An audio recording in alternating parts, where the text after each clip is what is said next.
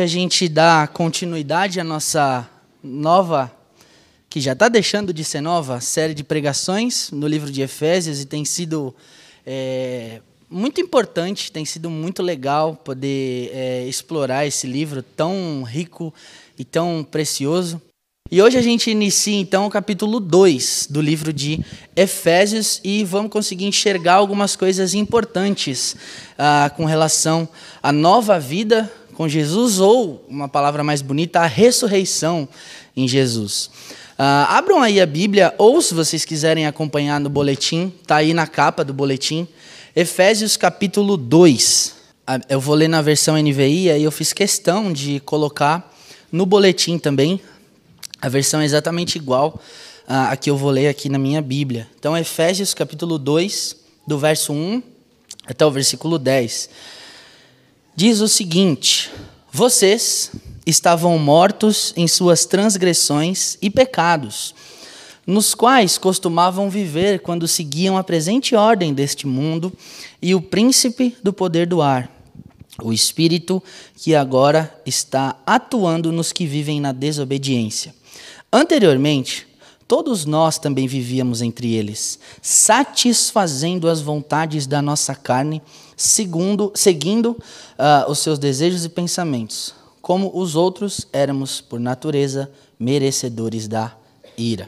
Todavia, Deus que é rico em misericórdia, pelo grande amor com que nos amou, deu-nos vida com Cristo, quando ainda estávamos mortos em suas transgressões. Pela graça vocês são salvos.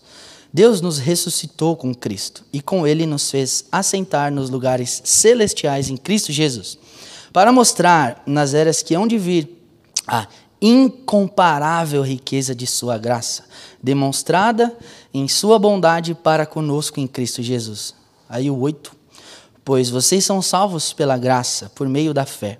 Isso não vem de vocês, é dom de Deus, não por obras, para que ninguém se glorie, porque somos criação de Deus realizada em Cristo Jesus, para fazermos boas obras, as quais Deus preparou uh, antes ou de antemão para nós as praticarmos. Até aqui eu queria orar e pedir ao Senhor que nos ajude nesse tempo de agora. Deus, nós clamamos a Ti para que o Senhor fale ao nosso coração através desse texto tão rico e tão precioso que acabamos de ler do livro de Efésios. Me ajuda, Deus, fala comigo também, porque certamente essa pregação primeiro foi para mim, enquanto o Senhor estava ali, de alguma forma, me ajudando é, ao preparar. E fala com todos nós, Deus, que a gente consiga focar a nossa atenção aqui. Talvez coisas possam, sim, querer nos distrair, algum problema, seja dentro de casa, no serviço, na faculdade, qualquer lugar, Deus, mas que a gente consiga é, focar nesse tempo. Às vezes é tão, algo tão curto, mas tão precioso. Então, que nós consigamos, Deus, saímos daqui edificados, saímos daqui é, com a convicção de cada vez, é, cada vez maior de que realmente o Senhor é o nosso Deus, o Senhor é o nosso Salvador e Libertador. Essa é a minha oração, no nome santo e precioso de Jesus. Amém. Pois bem, queridos, a gente acabou de ler e esse trecho aqui, uh, Paulo, de certa forma, vai uh, falar uh, da nossa salvação através de uma coisinha bem importante que é a graça de Deus. E ele mostra, então, é, dentro desse texto, o que a gente era no passado, ou o que os efésios eram, o que eles são agora, ou seja, o que nós somos agora, ou poderemos ser, e o que a gente no futuro ainda é, tem ah, para viver. Vou dizer, de novo, o que era, o que é e o que é, ou o que pode ser no futuro. Pensando nisso, então, e nesse texto que a gente acabou de ler, alguns pontos é, importantes. Talvez vocês já devem ter se acostumado, e eu gosto de resumir a pregação em pontos, e para mim é muito mais fácil e me ajuda muito mais. Uh, eu queria destacar cinco aqui, eu coloquei no boletim, se você quiser uh, dar uma acompanhada comigo. Uh, e o primeiro ponto que eu queria destacar, pensando no que a gente leu, é que estávamos, está aí, o primeiro ponto, mortos. Estávamos mortos na desobediência, sem perspectiva de vida e vivendo no pecado. Veja o que o texto de Efésios de 2, é, capítulo 2, de 1 a 3 diz: Vocês estavam mortos em suas transgressões e pecados, nos quais costumavam viver quando seguiam a presente ordem deste mundo e o príncipe do poder do ar, o espírito que agora está atuando nos que vivem na desobediência. Anteriormente, todos nós também vivíamos entre eles, satisfazendo as nossas ou as vontades da nossa carne, seguindo os seus desejos e pensamentos como os outros, éramos por natureza merecedores da ira. Esse ponto aqui, o primeiro, é bem importante. Então, o texto é claro e mostra para gente que a gente estava morto, sem Jesus, literalmente, vivendo na desobediência, numa, numa condição de vida completamente deplorável, sem perspectiva e vivendo entregue, literalmente, ao pecado. E aqui começa, então, a ideia do que éramos no passado, uh, enquanto ainda não tínhamos Jesus como Salvador. Ou podemos ainda ser, se porventura não temos, ou alguém que está aqui ainda não tem Jesus como Senhor e Salvador. E essa declaração inicial desse texto lembra aos crentes lá da igreja de Efésios de quão desesperadamente, assim eu poderia dizer, eles precisavam da graça salvadora de Deus. E não só eles, mas ela lembra também a todos nós o quão desesperadamente a gente precisa dessa graça salvadora de Deus. Pra vocês terem noção, o texto começa dizendo aí, é, vocês estavam mortos, e a ideia de estar morto, dita aqui ah, nesse texto, é, é algo no sentido de alguém que está destituído de vida, está sem vida, está inanimado, literalmente. E essa pessoa só está assim por conta de um motivo, porque ela vive entregue, conforme o texto diz, à transgressão e o pecado. Portanto, então, é, essa morte, ela não quer dizer, por exemplo, ah, que um homem que está morto é, em seus pecados, em seus delitos, em suas transgressões, não possa fazer coisas boas. Né? A pessoa comum, todo mundo, todos nós, seja bom, seja ruim, como você se julga, como você olha para o seu coração e se enxerga, a pessoa até pode ser uma boa cidadã, pode ser um bom pai, pode ser uma boa mãe, pode ser um bom filho, um bom marido. Né? A gente pode é, ser exemplo em vários aspectos e, e entender que eu não preciso de Jesus, porque eu vivo né, bem sem Ele e tudo mais. Só que aqui é a grande questão. Em Lucas 6,33, a gente consegue enxergar que até quem é pecador, até quem é mal, consegue fazer bem para as pessoas. Isso aqui fica muito claro. Então, a questão aqui dessa morte é completamente espiritual. Completamente espiritual. É um afastamento totalmente espiritual. E isso aqui, de certa forma, quebra aquele argumento que muitas vezes a gente ouve de pessoas. Uh, eu já conversei com várias e dizem assim: Poxa, você precisa de Jesus e tal. Eu não preciso. Eu vivo tão bem. A minha vida é tão legal. Eu só faço o bem para todo mundo. Que legal, até os maus fazem o bem para todo mundo. Lucas 6,33, depois você pode ler aí. Que legal que você faz o bem. Mas quando o texto trabalha a ideia de morte, é um afastamento espiritual que Paulo quer trabalhar aqui. E se a gente continuar nesse texto, a gente vai conseguir ver é, que Paulo usa duas palavrinhas bem interessantes aqui. Essas duas palavrinhas, se você viu na NVI ou se você acompanhou aí no boletim, são transgressão e pecado. Transgressão e pecado. A primeira palavra que é transgressão, ela traz para a gente uma ideia de queda, algo que caiu, ou alguém que dá um passo em falso e está ultrapassando uma fronteira ali que, que não faz muito sentido. Errou, literalmente, e está se desviando do caminho. Que é bem parecida com a palavra pecado, que acredito que todo mundo já ouviu alguma vez na vida, que é a ideia de errar o alvo, é você acertar o lugar que você não queria. Isso é pecado. Então, é, antes de Cristo, o homem, o ser humano, está vivo, mas atento para as atrações que o pecado traz e completamente morto para Deus. É. Antes de Jesus, ou seja, antes do processo que Jesus causa nas pessoas, o homem sim se atenta para o pecado, se atenta para as coisas, mas com relação a Deus, há um completo e total afastamento. O homem, então, gente, é incapaz, literalmente. Quando eu falo homem, eu estou falando do ser humano. A mulher é incapaz, completamente incapaz, e nem pode fazer nada Nada, literalmente nada que possa agradar a Deus, se ela vive nessa condição de transgressão e de pecado, segundo o texto. Da mesma maneira que uma pessoa morta fisicamente não responde a estímulo físico nenhum. Também uma pessoa morta espiritualmente é incapaz de responder estímulos espirituais. Quando a gente pensa num cadáver, um cadáver não vê, um cadáver não enxerga. O cadáver está lá, enterrado, ele não sente fome, não sente sede. Ele está morto, literalmente. Também uma pessoa morta espiritualmente não tem, de certa forma, uma percepção para as coisas espirituais e nem gosto por elas. Uma pessoa morta espiritualmente não tem afeição nenhuma. Né? O indivíduo morto em suas transgressões e pecados não consegue descansar em Deus. Ele vive desviado do caminho correto por conta da queda. E é exatamente por isso que eu disse aqui que um pecador sem Jesus até consegue fazer coisas legais, sabe? Mas isso não basta. Isso não basta. Por que não basta? Porque o coração da pessoa sem Jesus, da pessoa morta espiritualmente, está completamente afastada do Criador. E é exatamente sobre isso que Jesus falou, e foi exatamente por isso que Jesus veio aqui para conectar novamente o ser humano a Deus. Eu sou o caminho, a verdade e a vida. Ninguém, exatamente ninguém, pode vir ao Pai, a não ser se vier primeiro a mim.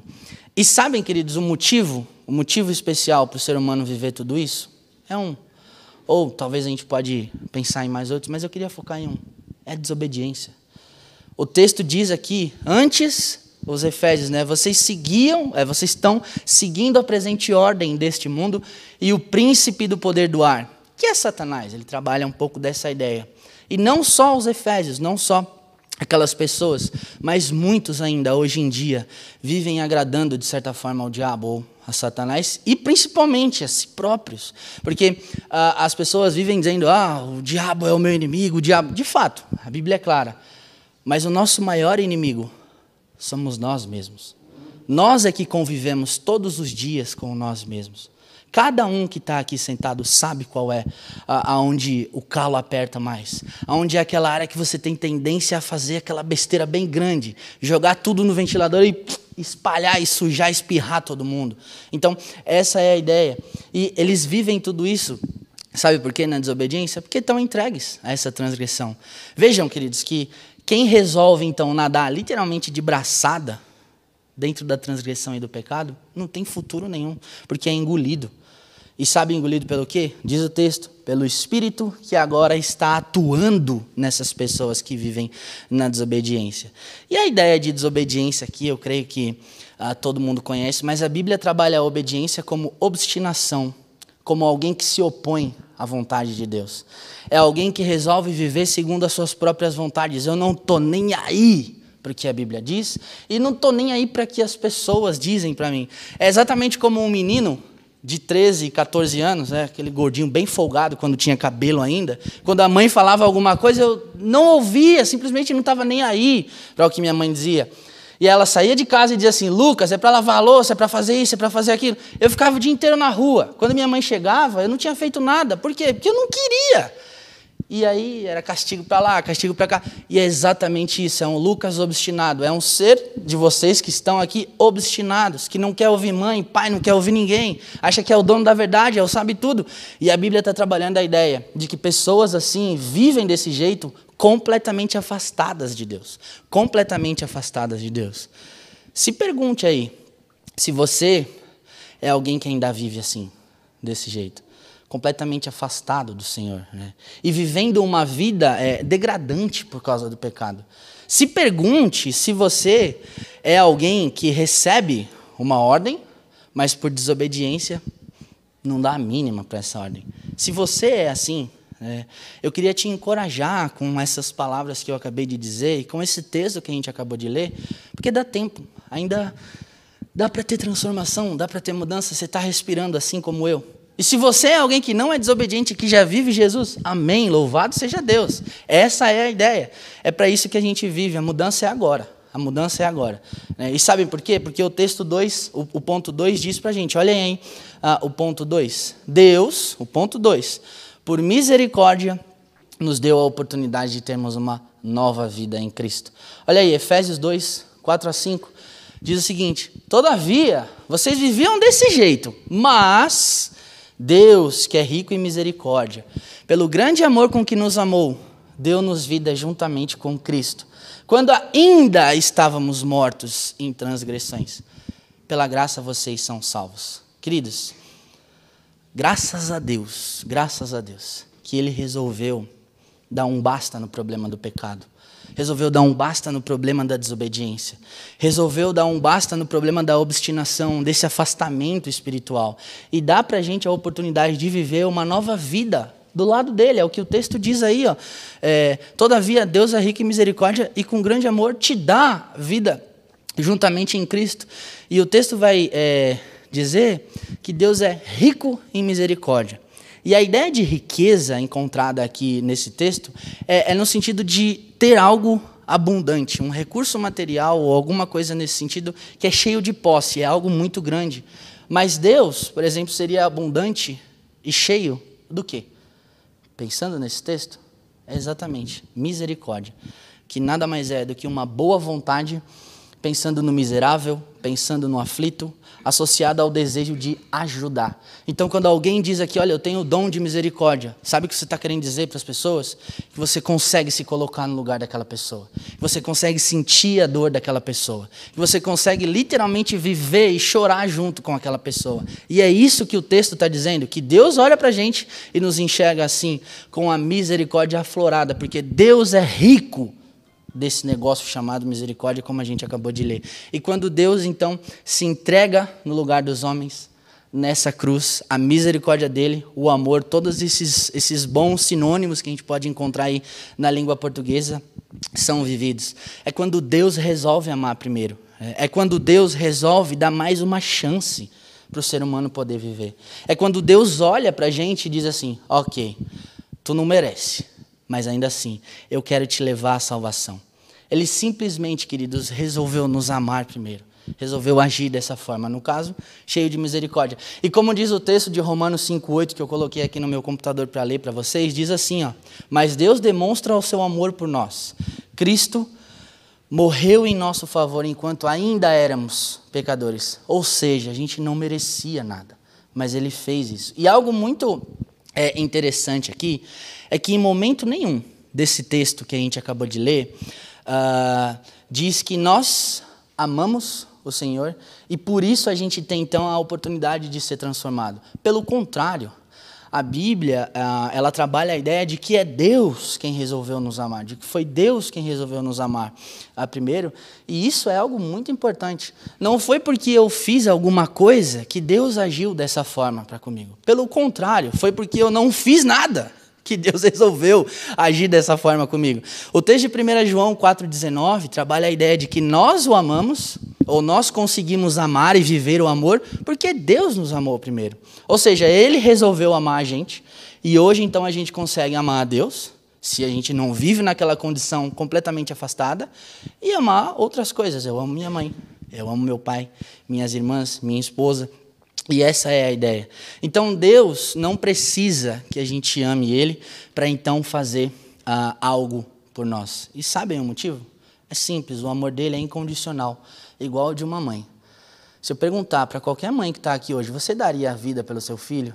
Eu creio que vocês iam responder, sim, eu daria.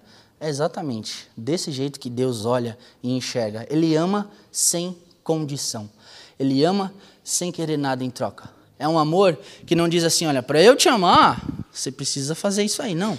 É, é, é, é assim que resolveu, é, Deus resolveu fazer. E Deus amou tanto, mais tanto, que o texto continua e diz, ó, Ele nos deu vida juntamente com Cristo.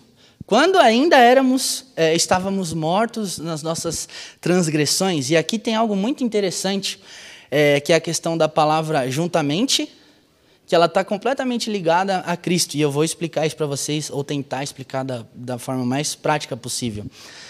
Essa ligação dessas duas palavras, juntamente e Cristo, é, querem mostrar para nós uh, o fato da gente estar tá vivo e isso ter uma ligação completamente com o fato de Jesus estar vivo também. E ela aparece escrita aqui para gente uh, de uma forma que faz, de, alguma, uh, de, de, certa maneira, a gente conseguir entender uh, que recebeu vida juntamente com Cristo ou em Cristo e que isso foi feito no passado, ou seja, antes da fundação do mundo, de forma completa, quando ele morreu na cruz, e de uma vez por todas, que foi quando ele ressuscitou. Então, essas duas palavrinhas no texto caminham completamente juntas. Por isso, então, a gente pode ter a certeza de que o processo de transformação causado por Deus em nós é algo que tem início, ou seja, quando a gente se converte. Tem um meio, que é o que a gente tem vivido hoje, que é o aprendizado, o crescimento, a maturidade e tudo mais, e vai ter um fim. Eu faço fim entre aspas, porque o fim é a eternidade. Então a eternidade é algo para sempre, então não tem um fim, mas tem um início, um meio e um fim. Essa é a ideia. E que maravilha, queridos, é, é poder uh, saber disso. Isso é algo fantástico.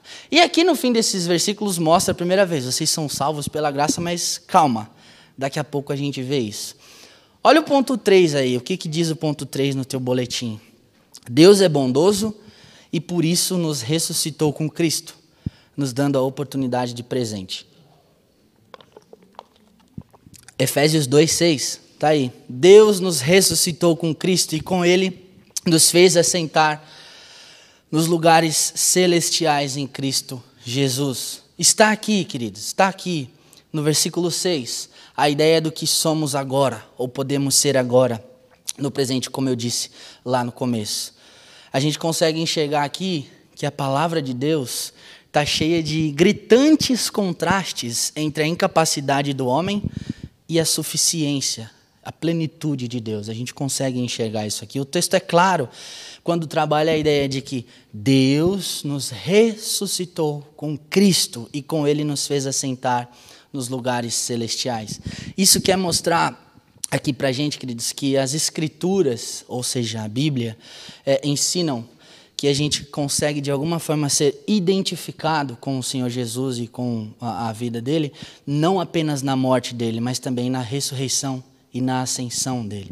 E essa palavrinha assentar, né, que talvez possa ser um pouquinho esquisita, ela indica para a gente, de alguma forma, a posição que a gente tem em Cristo. No caso, a de participantes de uma redenção consumada e vencida na cruz. A cruz está vazia.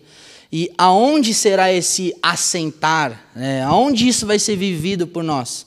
É simples: nos lugares celestiais, no céu, na eternidade, ao lado do Senhor. Como vai ser isso? Não sei, mas não vejo a hora de ir para lá. Já casei, já tenho um mês de casado, estou feliz, né? Já, já dá para ir, já posso ir, né? Não tem problema mais. Não, tô brincando, não quero ainda não. Eu quero deixar uns 4, 5 mini eu aí espalhados pelo mundo. É, meu sonho. Né? E a, a ideia então é Deus, por misericórdia, por amor, nos fará assentar, ficar ali do ladinho dele. E isso é algo precioso. E isso se dá por conta da posição que a gente tem em Cristo Jesus. A gente, de certa forma, se somos alguém que seguimos a Jesus, já estamos potencialmente no céu, onde Ele realmente está e viverá, após buscar a gente. Né? E como eu disse, esse é o famoso já, mas ainda não. Eu disse isso na primeira pregação aqui. Uh, a gente já é salvo se a gente tem Jesus de verdade. A gente já desfruta da graça aqui na terra, mas ainda não completamente. Porque você está me ouvindo aqui então você está vivo, então você não vive 100% ainda o que o céu tem preparado para ti. Essa é a ideia, então. Resumindo essa parte que eu sei que é um pouco complicada, Paulo ensina para gente uma união entre Cristo e os que nele creem. Essa é a ideia. E como isso acontece? Acontece de uma forma muito interessante, porque é dito aqui que o Redentor, que é Cristo Jesus, também pode é, fazer com que os remidos, que somos nós, vivamos ao lado dele. Basicamente é isso o que o texto vai dizer. Uh, e olha aí o ponto 4, a gente entra aí no texto mais conhecido por todo mundo. Ponto 4 diz que Jesus é rico em bondade, por isso nos oferece salvação por meio da sua maravilhosa graça. Isso é um presente divino, é um presente de Deus. Olha aí, Efésios 2, de 7 a 9, está no boletim. Se você quiser, volta lá na capa. Para mostrar nas eras que hão de vir a incomparável riqueza de Sua graça demonstrada em Sua bondade para conosco em Cristo Jesus. Pois vocês são salvos pela graça, por meio da fé. Isso não vem de vocês, é dom de Deus, não por obras, para que ninguém se glorie. Aqui no versículo 7 está a ideia do que a gente pode ser no futuro. No versículo 7, 8 e 9, né? a partir daqui. Se, claro, a gente viver aqui na terra com Jesus verdadeiramente. E quando o texto é, fala dessa ideia de que a gente vai conseguir ver uma incomparável riqueza nas eras que hão de vir, ele está falando literalmente da eternidade. De novo, esse texto fala bastante disso. E esse negocinho aí incomparável que a gente consegue enxergar nesse texto é uma coisa que transcende o, o espaço, transcende o pensamento, a compreensão das pessoas, transcende o que é limitado, porque Deus não é limitado, Deus é ilimitado. Ou seja, é algo fabuloso, é algo fantástico. E somente quando a gente estiver vivendo do lado dele, lá no céu, que a gente vai conseguir viver essa incomparável riqueza da sua graça que o texto diz. E a gente então, sim, lá no céu, vai ter noção do que, que realmente é tudo aquilo. Ainda não fazemos ideia, mas num, um dia eu espero em nome de Jesus que a gente é, tenha ideia. Eu quero ler um texto e, e fazer um, um negócio bem interessante. João 1,46 diz o seguinte: Sobre Jesus perguntou Natanael: Nazaré? Pode vir alguma coisa boa daquele lugar? E Felipe disse algo muito interessante para Natanael: Vá e veja. Eu queria parafrasear esse texto, queridos, é, pensando na eternidade. Você quer descobrir como vai ser a eternidade? O que, que vai ter lá no céu? Vá até Jesus e veja porque Jesus pode te apresentar essa eternidade. E o convite está valendo, mas tem prazo de validade. E o prazo de validade acaba quando você partir. Tem validade. Tá? E os versículos 8 e 9, como eu disse, uh, uns versículos aí mais conhecidos de toda a Bíblia, assim eu diria. Certamente, ou você sabe ele de cabeça, ou você sabe algumas partes.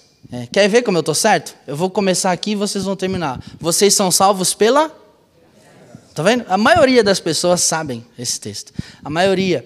E a frase, então, é, vocês são salvos pela graça, mostra para nós que Deus, Deus é a fonte da nossa salvação. E isso vem, sabe por onde? Por meio da fé.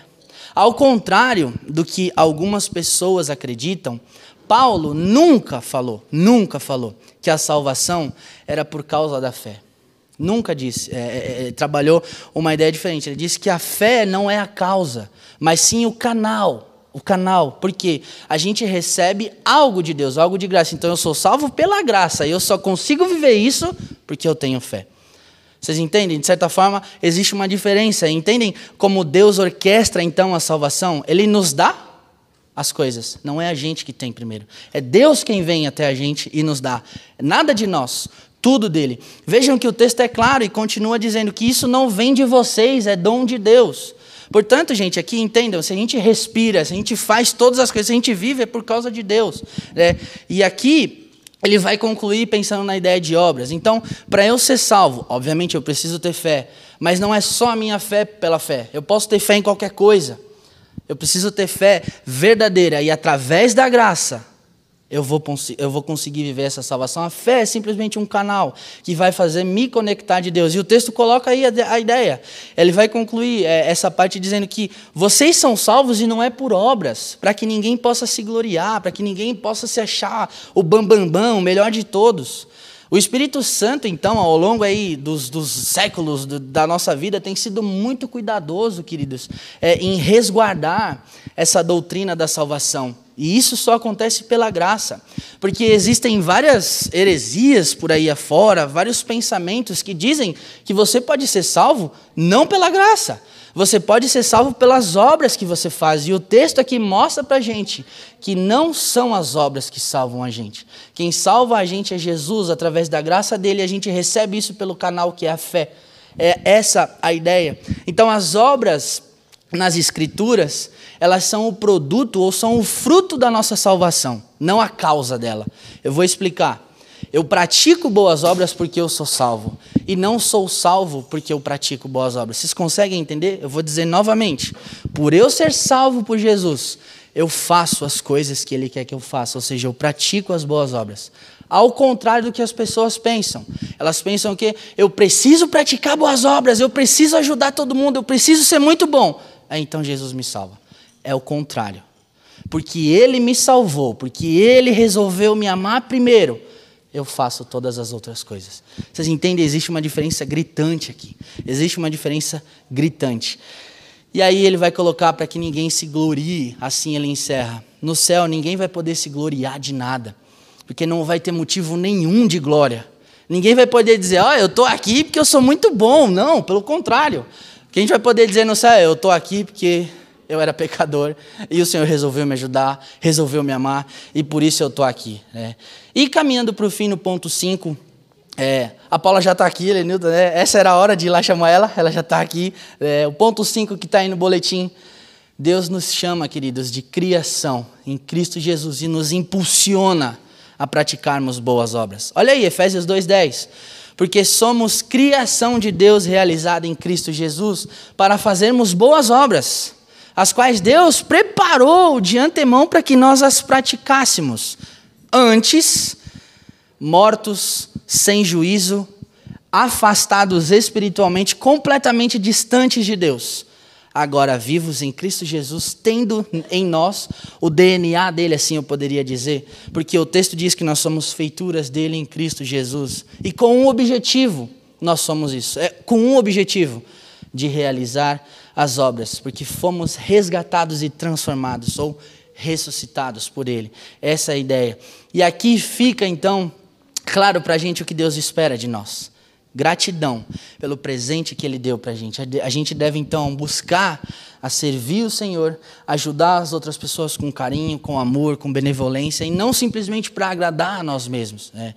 Embora nenhuma ação, como eu já disse, possa ajudar a gente a obter a salvação, a intenção é que Deus é, seja vivido e seja mostrado para as nossas pessoas, porque a gente já é salvo. E aí vocês podem pensar, o que são as boas obras? Né? Cada, eu já vi tanta gente falando tanta coisa sobre isso. Né? As obras, basicamente, são o cumprimento da vontade de Deus, vou tentar resumir assim. É tudo aquilo que Ele pede para que a gente faça e que está escrito em Sua palavra. Sejam preceitos que regulam a nossa conduta como indivíduos é, diante de Deus, ou em relação ao próximo, em relação à sociedade. Pensando na nossa vida com Deus, são aquelas coisas que a gente faz para o nosso relacionamento com Deus viver bem. Eu leio a Bíblia, eu oro, eu tenho amor por Ele, eu sou alegre porque Ele me deu vida, eu tenho paz com Ele, essas coisas. E pensando no próximo, a gente podia colocar aqui a ideia um pouco de evangelismo, é, ou como ser um agente transformador no meio de uma sociedade completamente corrompida. Pensa aí no Rap Dog Day. A gente coloca pessoas aqui, a gente traz pessoas aqui, a gente pode sim mostrar quem Jesus é. Isso sim, de alguma forma, é fazer boas obras. Ou é, a gente, por exemplo, um dia se reunir aqui e limpar uma praia super suja. A gente está cuidando do mundo. Olha que legal. É uma ideia legal, né? A praia está longe, mas dá para a gente fazer isso. Ou limpar o rio Tietê. Quem, quem topa? Quem... A Laurinha topa limpar o rio Tietê, né? Eu vou com você então, né? A gente pode fazer isso, mostrar para as pessoas quem é o Deus que nós servimos. A gente não faz isso para ser salvo, de novo. Nós fazemos isso porque já somos salvos. Essa é a ideia, queridos. E para concluir, apesar da gente estar morto na desobediência, sem perspectiva alguma de vida, completamente entregues ao pecado, Deus, por misericórdia, deu para a gente a oportunidade de ter uma nova vida em Cristo Jesus, porque Ele é muito bondoso e muito amoroso. E por ser assim, então, queridos, Ele nos, ele nos ressuscitou com Cristo e nos dá a eternidade de presente. Somente em Jesus a gente pode ter a salvação por meio da graça. Mas não foi de graça, porque Ele precisou morrer se entregando na cruz. Mas hoje ressuscitou e vivo está, queridos.